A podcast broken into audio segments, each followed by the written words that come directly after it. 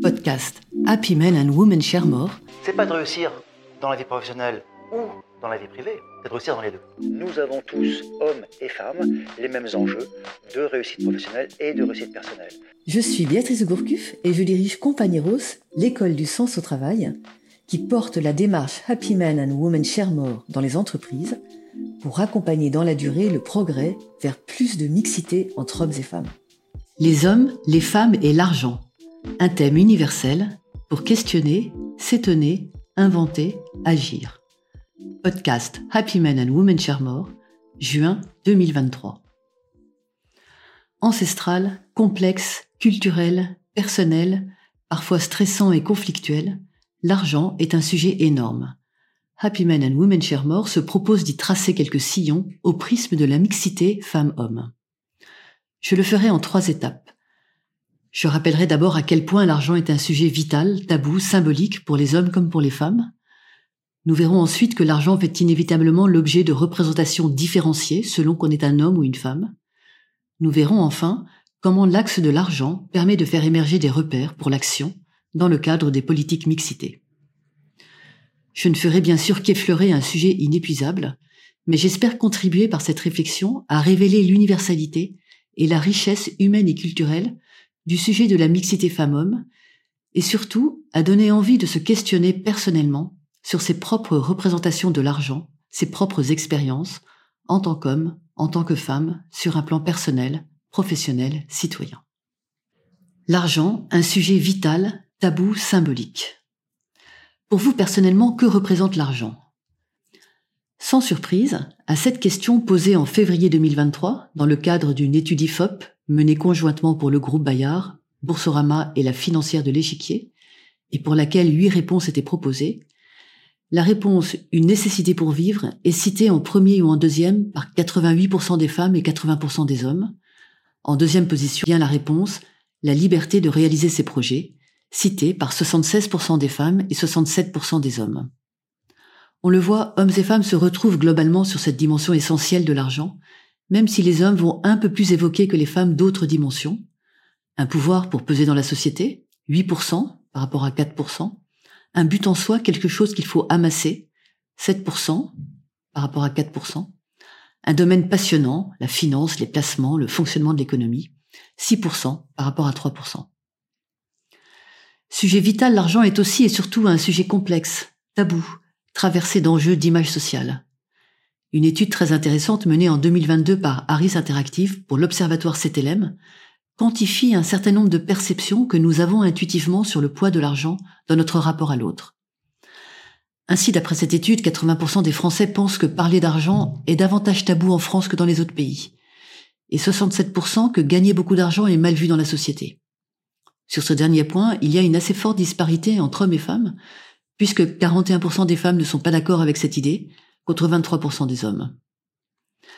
Ainsi, s'il est facile de parler d'argent avec son conjoint pour 59% des personnes, c'est plus compliqué, voire difficile, avec la famille nucléaire, 25%, avec les amis, 18%, avec la famille étendue, 14%, avec les collègues de travail, 15%.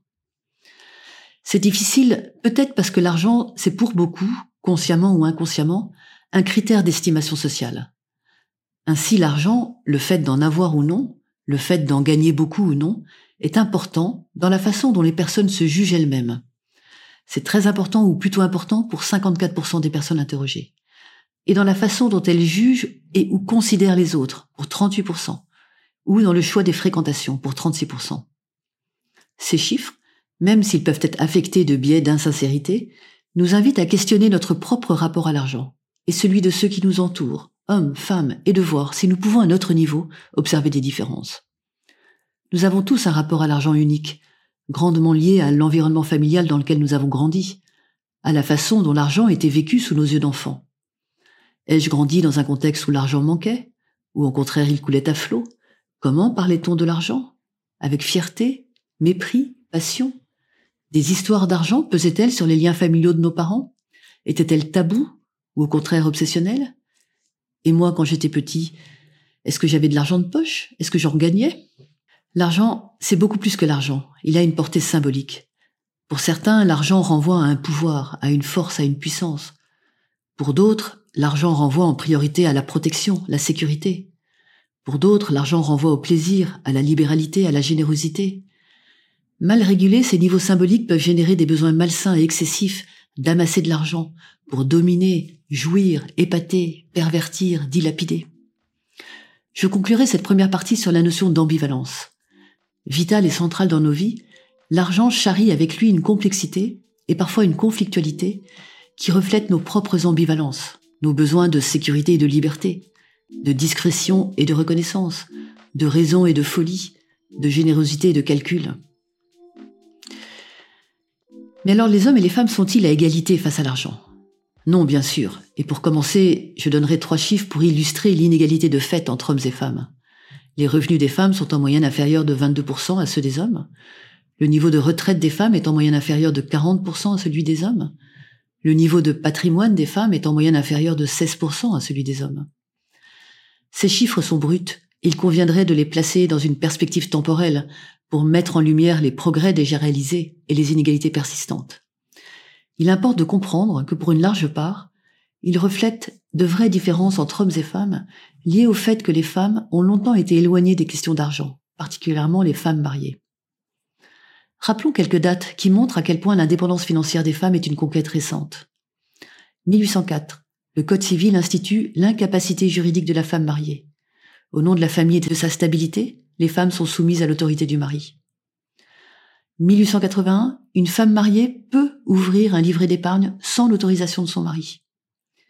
1965, désormais les femmes peuvent exercer une profession et ouvrir un compte bancaire à leur nom sans le consentement de leur mari. 1967, les femmes sont autorisées à entrer à la bourse de Paris et à spéculer.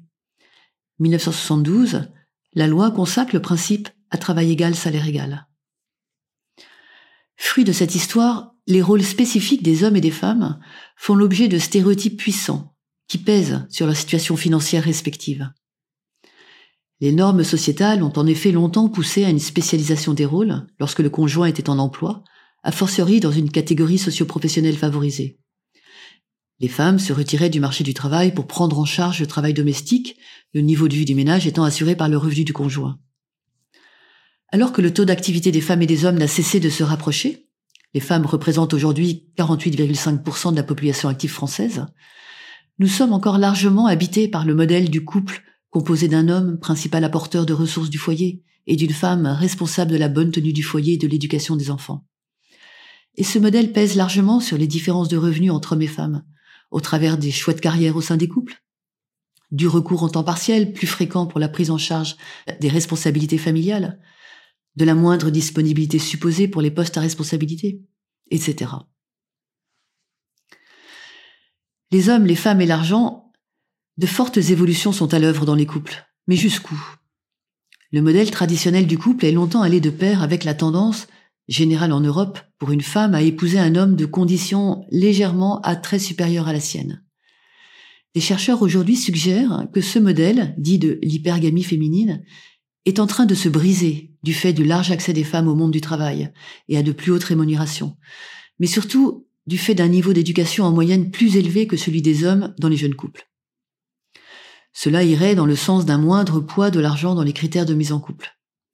Et ce serait le renversement inédit d'une logique qui, pour certains, est proprement anthropologique et à tout le moins évolutionnaire. Mais il n'est pas sûr que les choses changent si fondamentalement. Si l'on en croit une étude récente menée en 2021 par l'IFS, Institute for Family Studies, auprès de 55 000 Américains, la probabilité de mariage augmente pour les hommes à mesure que le revenu augmente, alors que le revenu n'est pas corrélé au mariage pour les femmes.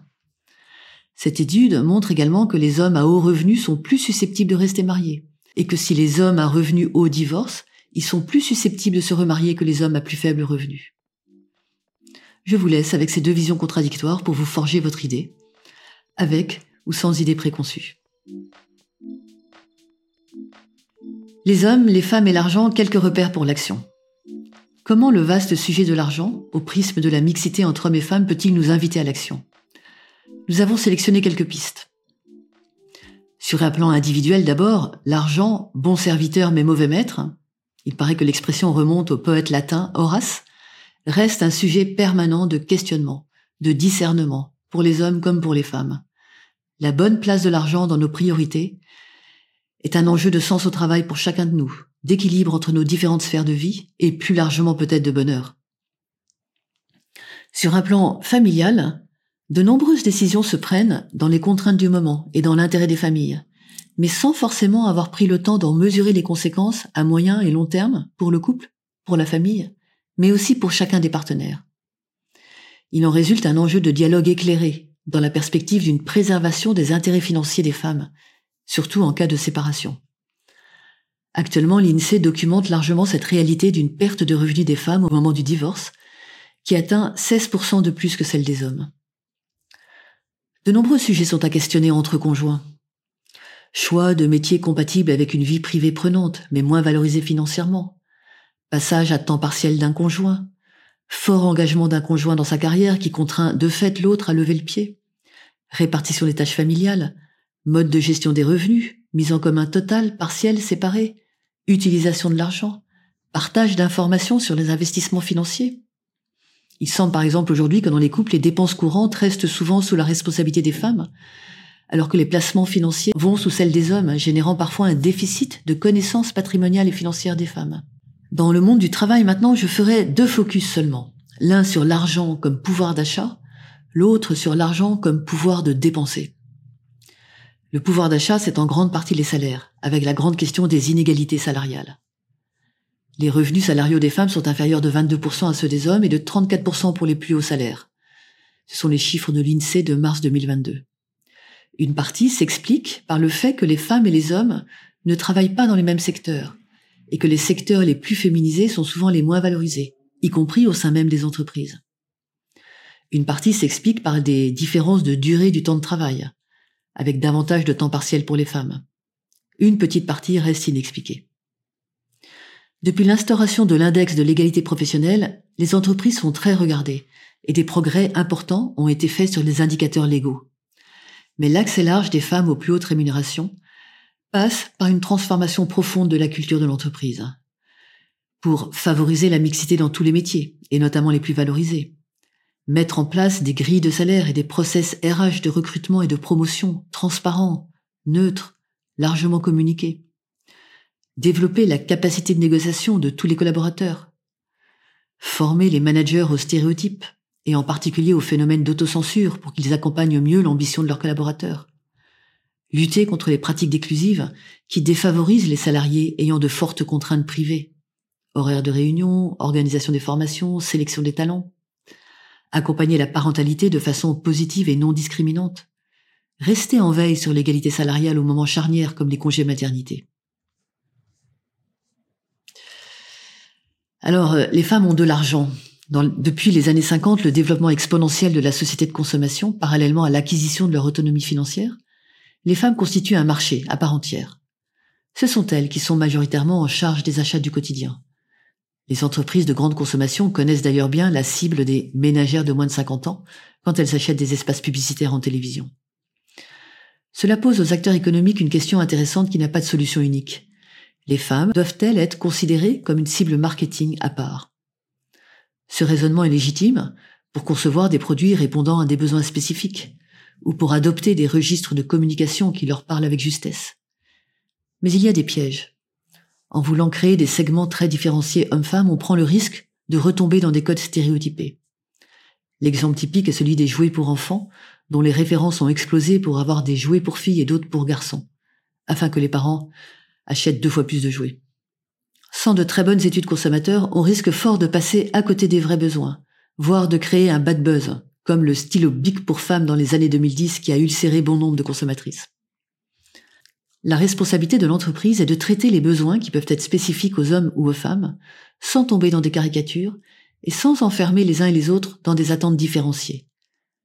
Je pense que la mixité des équipes est un premier point d'appui pour cela. Sur le plan de la société, enfin, si le principe de l'égalité entre les hommes et les femmes semble aujourd'hui consacré dans la loi, l'indépendance financière des femmes reste à conquérir pour beaucoup de femmes, à certaines époques de leur vie.